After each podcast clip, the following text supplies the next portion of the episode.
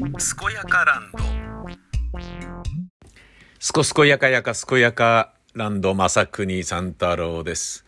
米山隆一さん。この方はあれですよね、あのなんか女子大生の関心を買いたかったっていうやつですよね、確かね。調べてみるか。米山隆一女子大生って打ってみるか。えー、二度回収、月2回回収して、えー、あ、はいはいはいはい、そうね。うん、女子大生の告白として報道されて辞職して米山隆一。あー、なるほど。米山市の政策秘書は当時、14歳のことを同同意した成功で逮捕されるのはおかしいと発言した本田、えー、平直氏という性欲タッグ。多目的トイレより政治家の方が狂ってて面白いっていう、なんか、アンジャッシュの彼みたいな言われ方をしてますな。あで、確か室井ゆずきさんと結婚したんですよね。月2回、えーで、売春、回春をしていたというね。援助交際をしていたと。おあまあ、それすごいなと思う。で、これね、あのーこの時もね、すごい、こう、なんかね、キュンときたんですよね、僕ね。これあのーなんでこんなことしてんだろう、この人って頭おかしいじゃなかなかと思って、ちょっと、ちゃんと読んでみたところ、読んで、読んだりっていうかね、あのー自分なりに追いかけてみたところ、本当にね、あのー付き合ってると思ってたんだよね、この人。超可愛いんですよね。えー、なんかね、交際してるっていう風に思ってたっていうね。なんか、もうなんかね、回春じゃなく、普通に好きだからプレゼントしてったと。あの、会ってくれるんだから交際なんだろう、これはって思ってたっていうことを言ってるのよ。これがね、おめでたいというか、なんかもう童貞以上にいてえだろっていうようなレベルの話で、すっげえ面白いなと思ったんだよね。ああった、記事。会見で二人の女性との交際について月に2回程度として1回に3万円。知事当選後は4万円。知事になったら1万円上がった。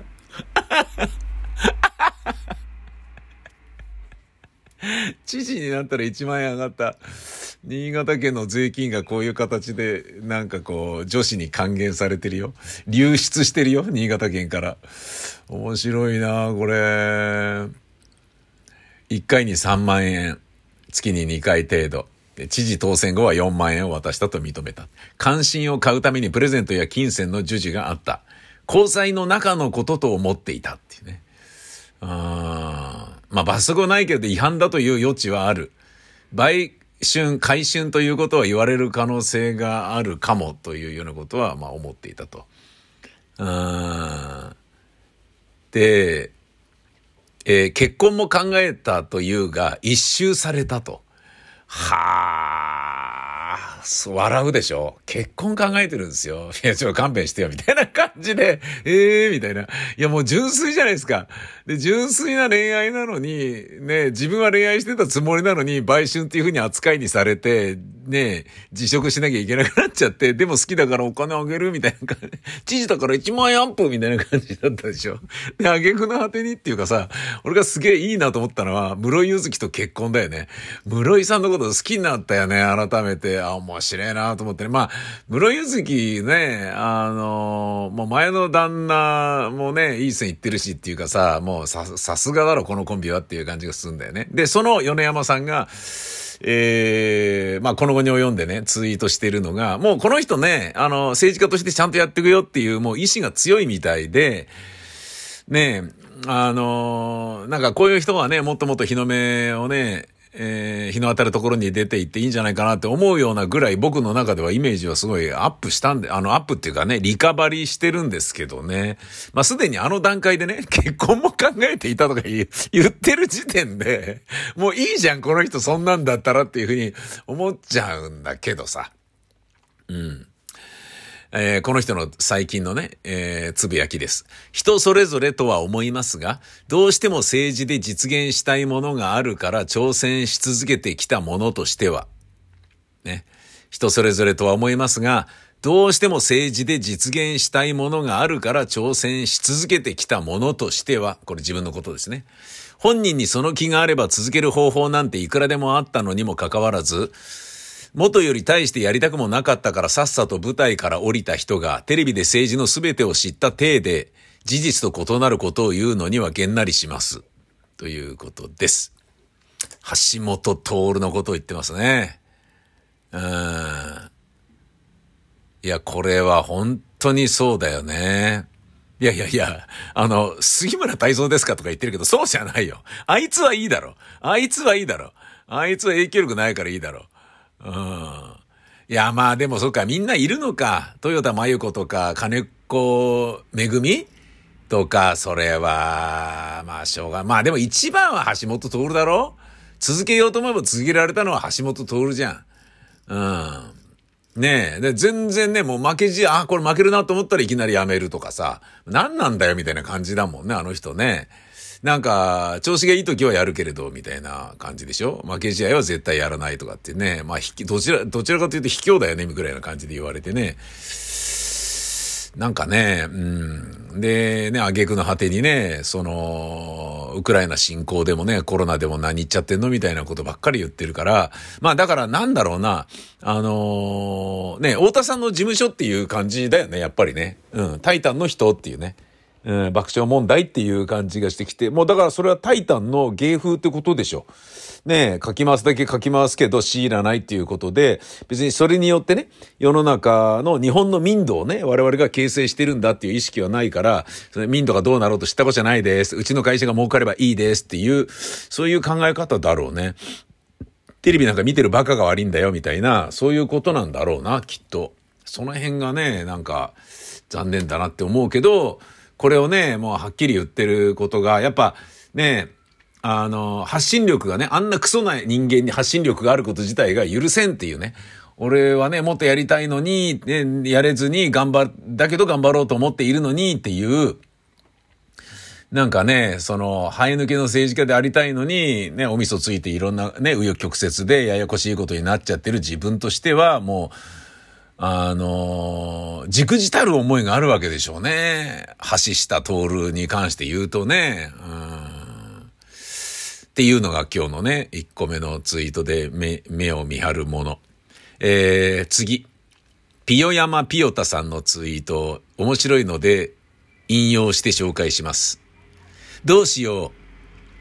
う。仲良い、仲いい女子に、いい友達でいたいってしつこく告白されているんだけど、正直俺は女としか見れないから彼女でいてほしいって断っている。いい加減諦めてほしい。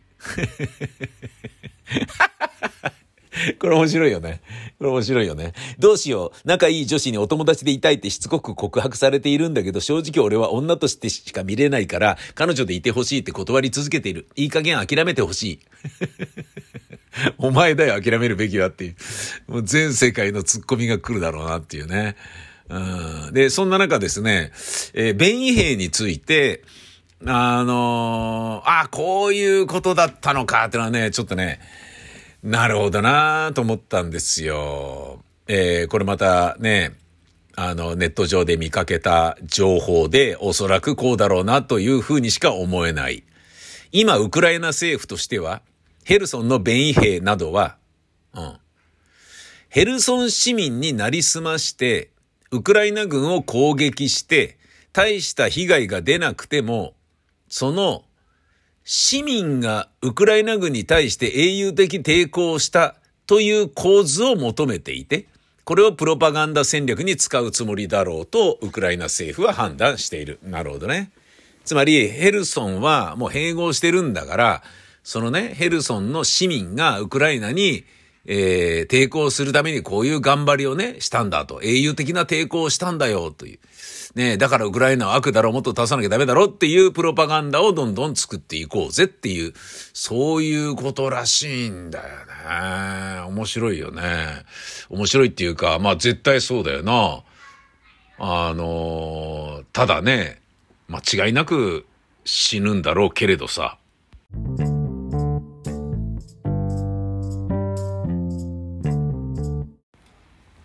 ワイドなショー？ワイドなショーっていうんですかね。ダウンタウンの松本人志さんがやられている番組ですよね。悲しかったな、あれ始まった時ね。もうお笑い芸人としてね。あの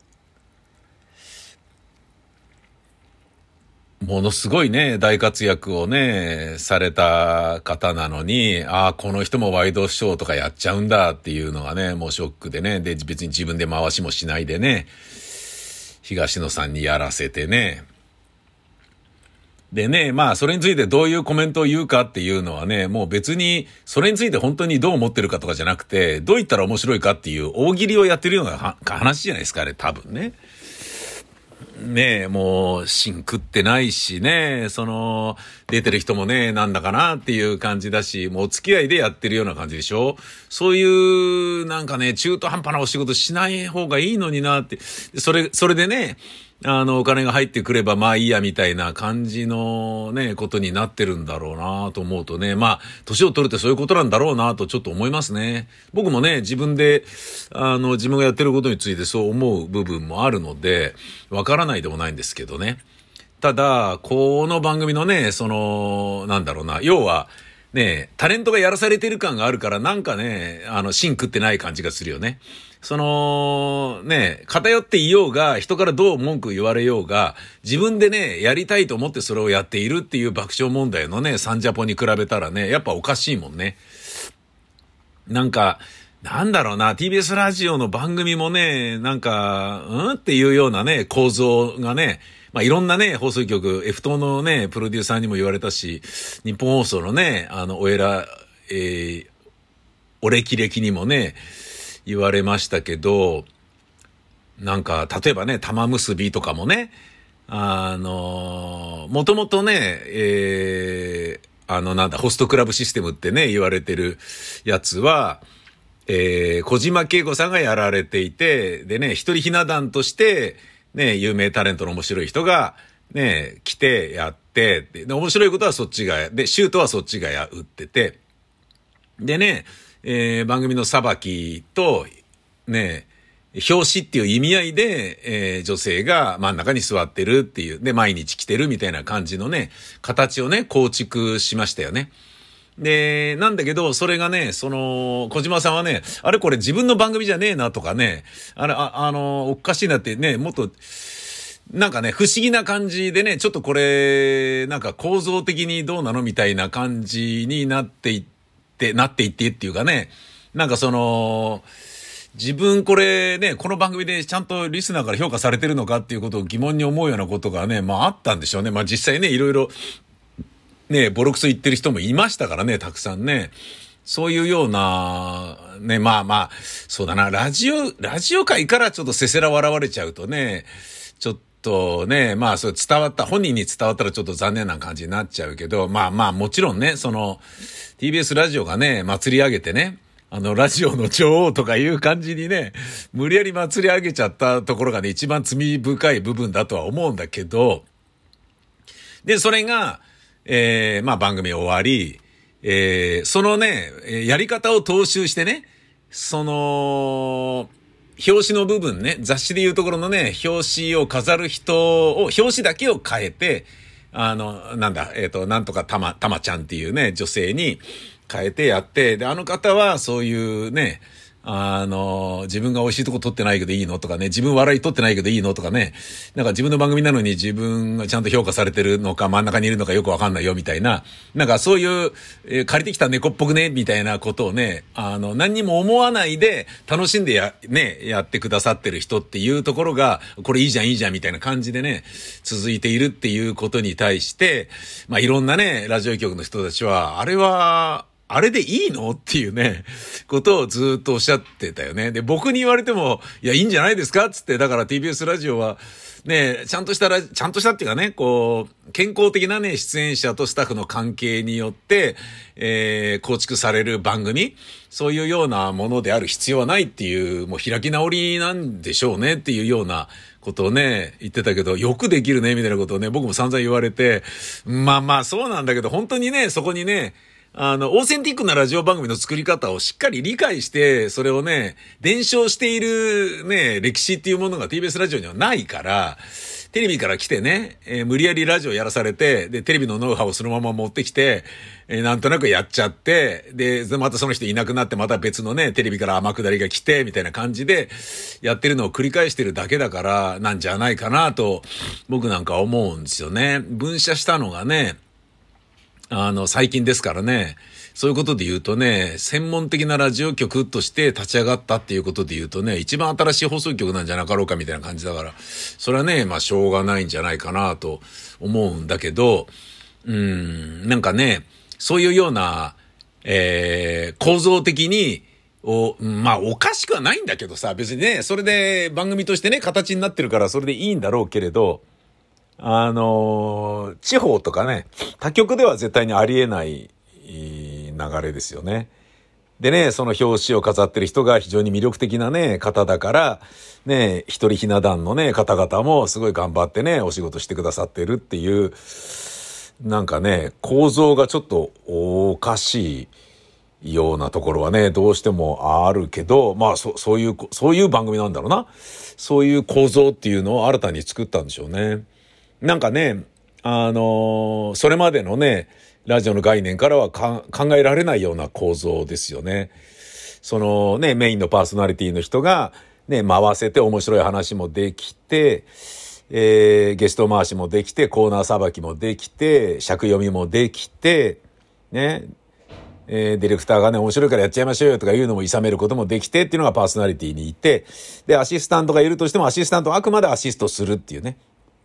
パーソナリティが喋りやすいようにするし、面白は全部パーソナリティが言う。ね。それを膨らますなり拾うなり、はみ出した時にそれをね、爆笑問題田中さんのように、よしなさいっていう係で、出た、で、出過ぎたものをちょっと引き戻してフォローするみたいなところにアシスタントがいるとかっていうような。あとは知識的なことをちょっとフォローするとかね。そんなような部分があってっていうようなことが、あの構造としてね、えー、当たり前のようにあって、で、そのアシスタントがちょっと、なんだろうな、抜け作だったりするっていうようなのが、まあ、吉田照美のやる気満々とかですよね。うん。だけど、そのね、照美さんをね、小俣さんがね、こう、からかうようにね、まったく照美さんは一人っ子だからとかいうようなことがあって、っていう、そのね、妙味が確立されてるものがね、あの、いわゆるアシスタントとの蝶々発しっていうのがね、デイリーラジオのね、もう一番の醍醐味であってね。それがね、もう、坪井さんにしてもね、もう、見事なね、あの、なんだろうな、コンビネーションですものね。それはね、あの、MRT のね、宮崎放送にもね、いるんだよね。いや、それ毎日やってるわけじゃないんだけど、あの人裏回ししてんじゃんっていうね、もう終わっちゃったんですけどね。うん、終わっちゃったんだけど、なんかね、何年か前までね、やってたね、ラジオ番組でね、もう、おっさんのね、2枚目がね、今もうテレビに行っちゃったね、ワイドショーやってる人がね、ラジオやってた時にね、セクハラみたいなことバンバン言うんだけど、それをね、裁きながら、でもいろんなね、あの引き出しでね、それをね、面白に持っていくみたいなことをね、やってるんだよね。それが面白くてしょうがないんだけどさ、なんかね、そういうようなものがね、ラジオっていう感覚でいたからね、もうだから時代は変わってるんでしょうね。っていうことなんだと思うんだよな。それで言うとね、その、ジェーン・スーさんもね、よく言われてたよね。俺もね、あの、思いました。なんでね、あの、スーさんを脇に置いてね、なんか曲穴の番組とかにして、スーさんを脇に置いてね、スーさんにもっとね、好き勝手をね、やらす。ね、いわゆる毒も吐き倒すし、テリーさんみたいなね、ポジションでね、もう散々暴れてくださいっつってね、一生懸命それをね、あの、真ん中にいるアナウンサーがね、えー、頑張りますんで、みたいな、頑張って裁きますんで、っていうような感じ。その代わり、いくらでもね、どちらかしてくださいっていうような状態をね、彼女にね、あの、ポジションとしてね、あの、お任せした方が絶対面白くなると思うんだけど、なんかね、もう守りに入んなきゃいけないポジションになってるからね、あのー、風邪ひかな、なんかね、風が強くなるので気をつけてくださいね、とかっていうようなのとかね、どうしちゃったのあれ？とかって言って、何考えてんの？とかって、俺、またね、聞かれて、いや、わかんないっす、つってね、言ってたけど、ど、どういうことなのと。で、なんで本人はあれをなんか良しとしてやってるわけみたいなね、ことまでね、僕、ねえ、あのー、言われちゃった、ね、他局の人から言われたりしたけど、いや、僕もちょっとわかんないっすよ、つってね。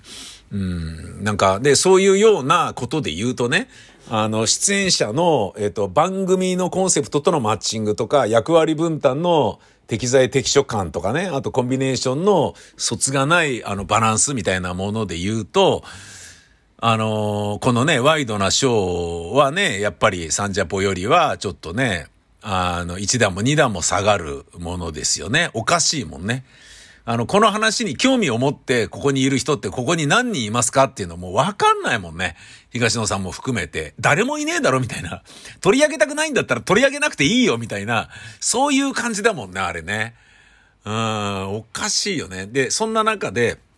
ワイドなショーについてコメントがあったのは、武田鉄矢をコメンテーターに呼ばないでほしい。言ってること的外れが多いし、人の話は遮るし、何より金八感を出そうと、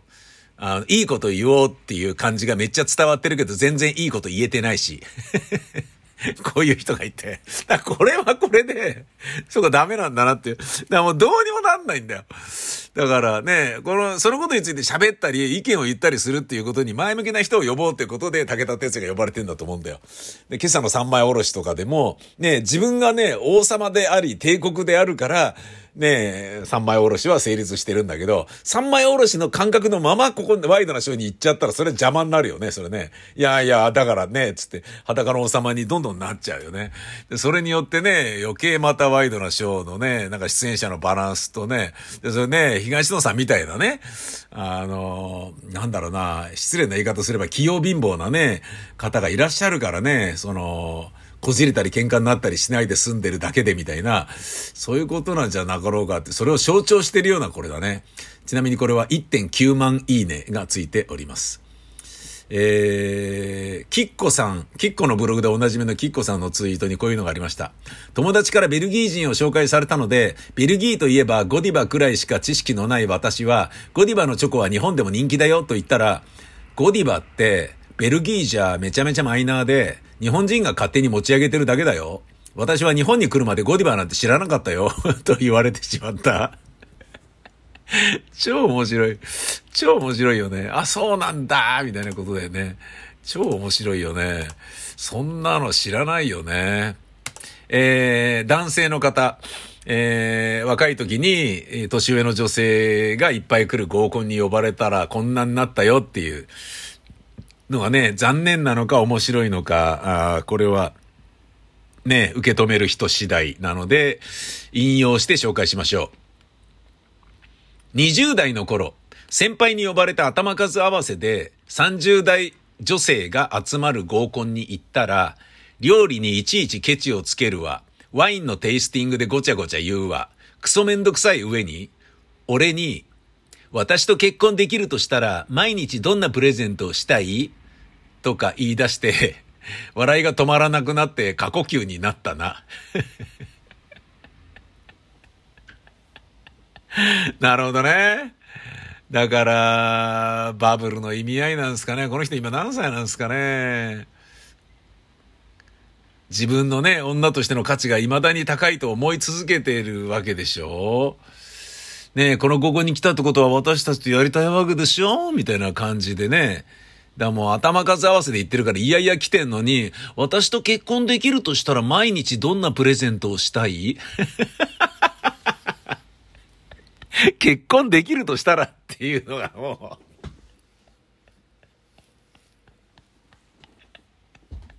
結婚したいとみんなから思われてるっていうことが前提っていうのが何とも言えないよね。で、あと毎日どんなプレゼントがしたいってことは、プレゼントを毎日されるっていうのが、前提になってるところがもうわっけわかんないよね。これは笑い止まらなくなって過呼吸になったなっていうのは本当そうだよね。えー、これが自分で自分にメンションしています。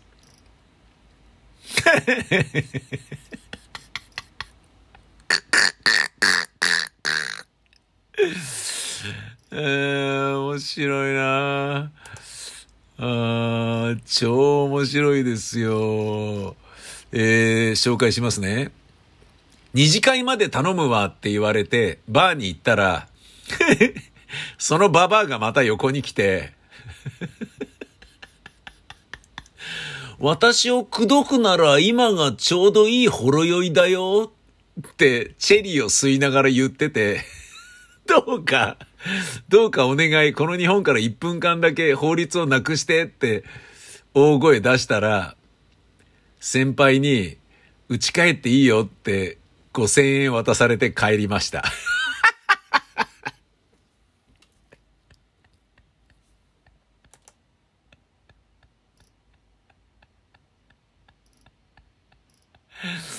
ああ、面白いな。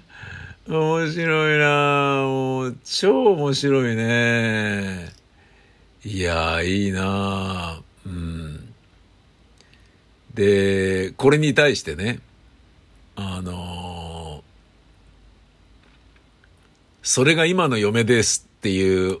オチじゃないんだ、みたいなコメントがあって、